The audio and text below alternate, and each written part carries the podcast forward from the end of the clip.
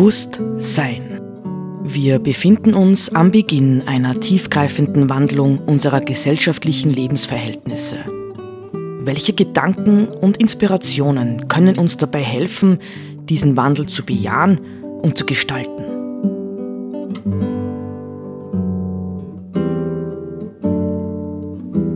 Eine Sendung von Roland Steidl.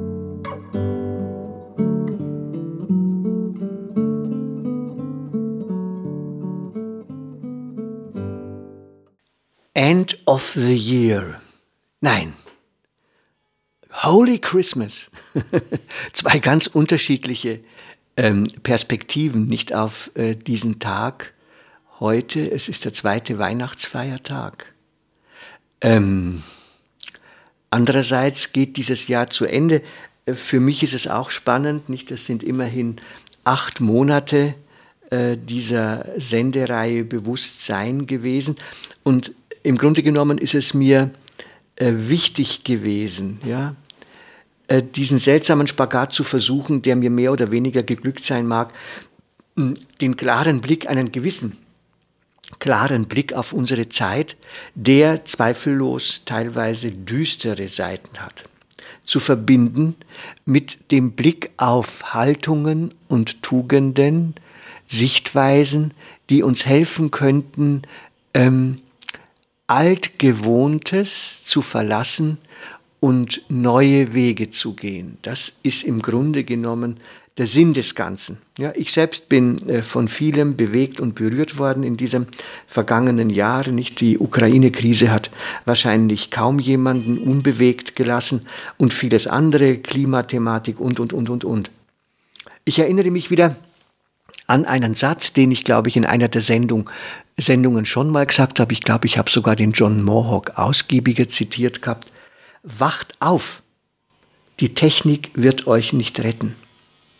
Also das Thema, ja, wenn ich jetzt sage, was würde ich mir denn wünschen, wohin wir uns entwickeln könnten in diesem kommenden Jahr 2023, das ist tatsächlich zusammenzufassen in dem, in dem Ruf, gönnen wir uns aufzuwachen. Lassen wir den Konsumschlaf, den Medienschlaf, den den Stress und Leistungsschlaf. Das ist nämlich auch eine Art von Schlaf. Wir sind hineinverwickelt in Dinge, die uns nicht mehr klar sehen lassen, was läuft.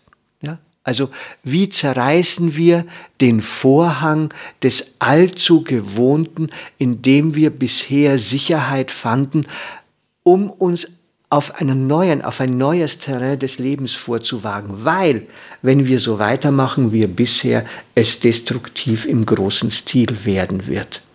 Aufwachen und Verantwortung für die Zukunft übernehmen. Ich habe ein paar Punkte mir so hier ähm, überlegt, ja, vorgeschrieben.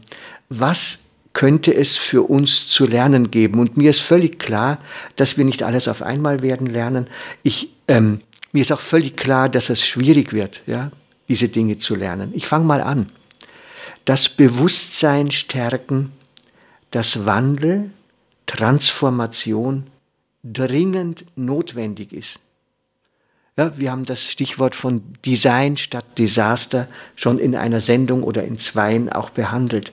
Wie geht das zu, dass wir in den Herausforderungen unserer Zeit imstande sind, die Dinge zu gestalten, statt darauf zu warten, dass größere Zerstörungen allein durch den Klimawandel schon entstehen müssen, ehe irgendwie sich etwas rührt.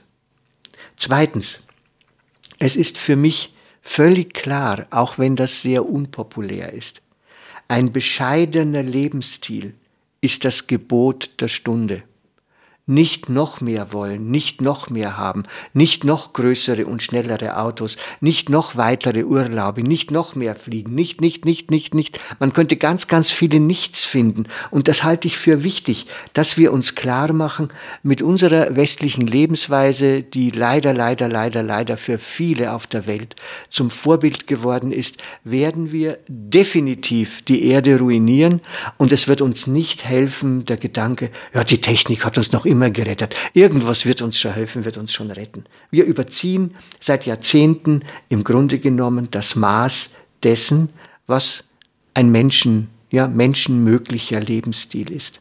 Deswegen bin ich auch dafür, das ist ein weiterer Punkt, wir müssen diese bösen, bösen, bösen Worte, ja, die ständig vermieden werden in unseren Diskussionen über die Zukunft, nämlich das Wort Verzicht, ja sogar das Wort Opferbereitschaft, wieder bewusst und positiv in unseren Sprachgebrauch aufnehmen. Verzicht ist nichts Böses. Verzicht ist nur etwas Böses für Leute, die, die gierig sind, ja, die sie sich nicht lösen können von vielen Dingen, ich denke, die im Grunde genommen total überflüssig sind. Wirklich überflüssig.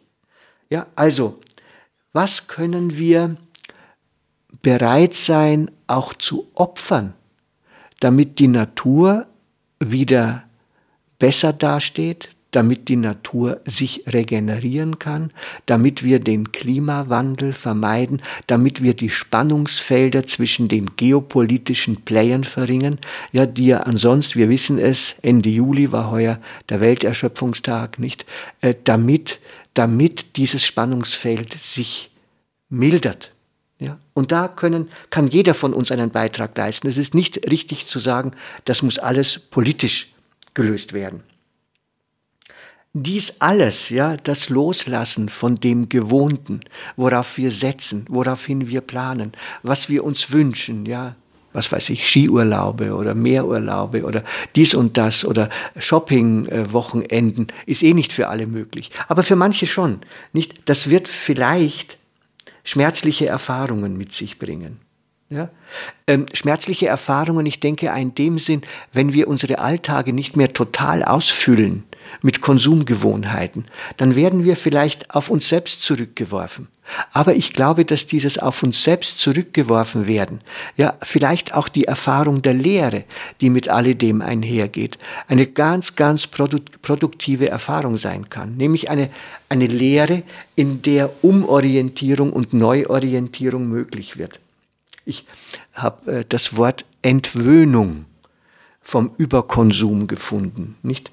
Weil im Grunde genommen produziert unser Wirtschaftsverhältnis, unser, ja, unsere Wirtschaftsform produziert Sucht. Man muss es klipp und klar sagen. Ja, und der Gegenpol der Sucht bei denen, die süchtig sind, heißt, dass wir im Grunde genommen infantil gehalten werden. Wir sind Kinder, die immer wieder das Zuckerl kriegen müssen, das sie wollen und sowas, um halbwegs ruhig zu bleiben und nicht zu bemerken, dass wir möglicherweise mit alledem auf einem falschen Weg sind. Also ich könnte auch sagen, komm dann nochmal drauf zurück, es ist vielleicht Zeit für uns in dieser wilden äh, Zivilisation oder Zufilisation, in der wir leben, erwachsen zu werden. Vielleicht muss unsere Zeit müssen wir als Gesellschaft erwachsen werden.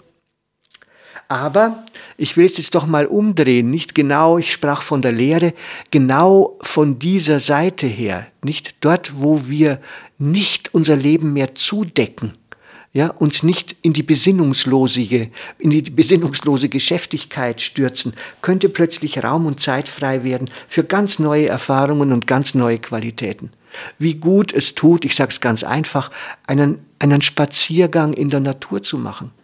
Dass wir dort zu uns selbst kommen. Der ist noch dazu gratis, ja, der kostet nichts.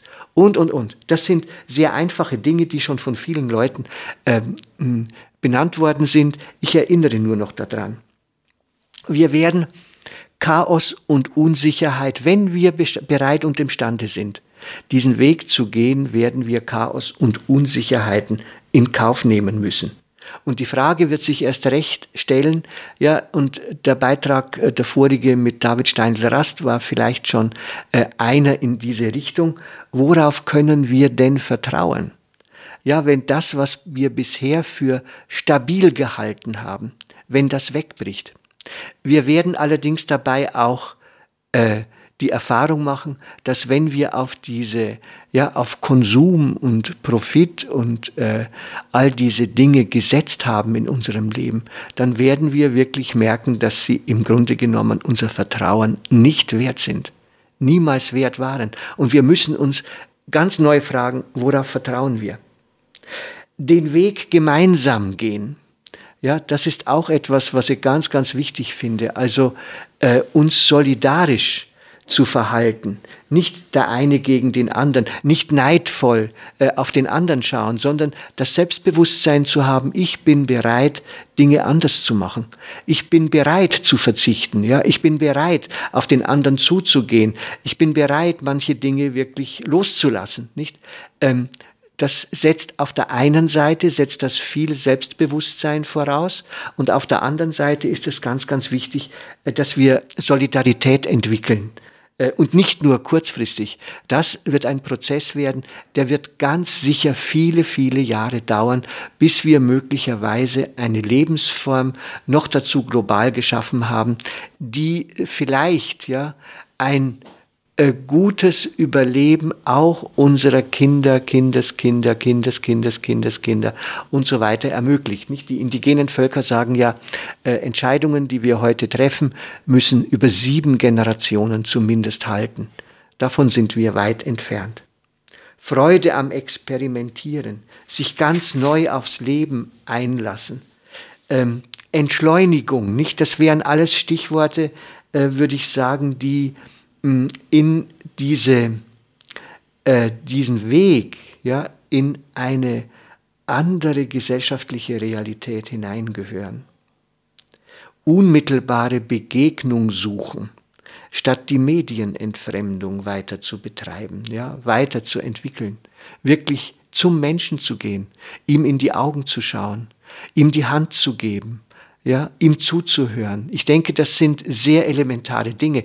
Die sind nicht neu, aber in der Entfremdungsdynamik der vergangenen Jahrzehnte haben wir sie aus dem Blick verloren. Eine Sache liegt mir noch am Herzen.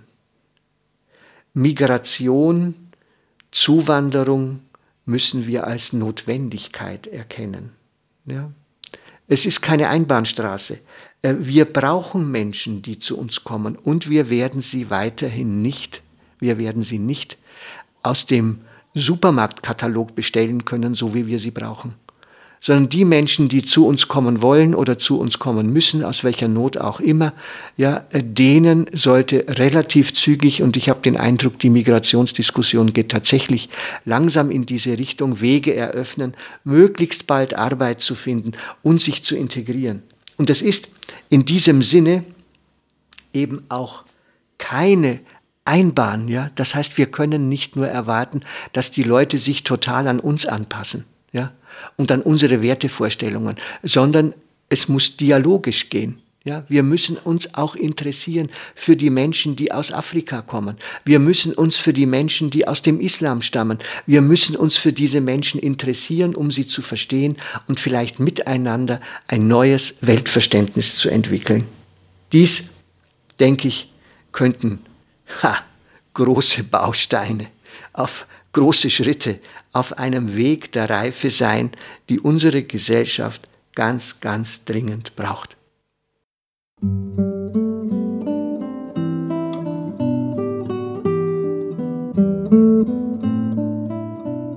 Sie hörten Bewusst Sein.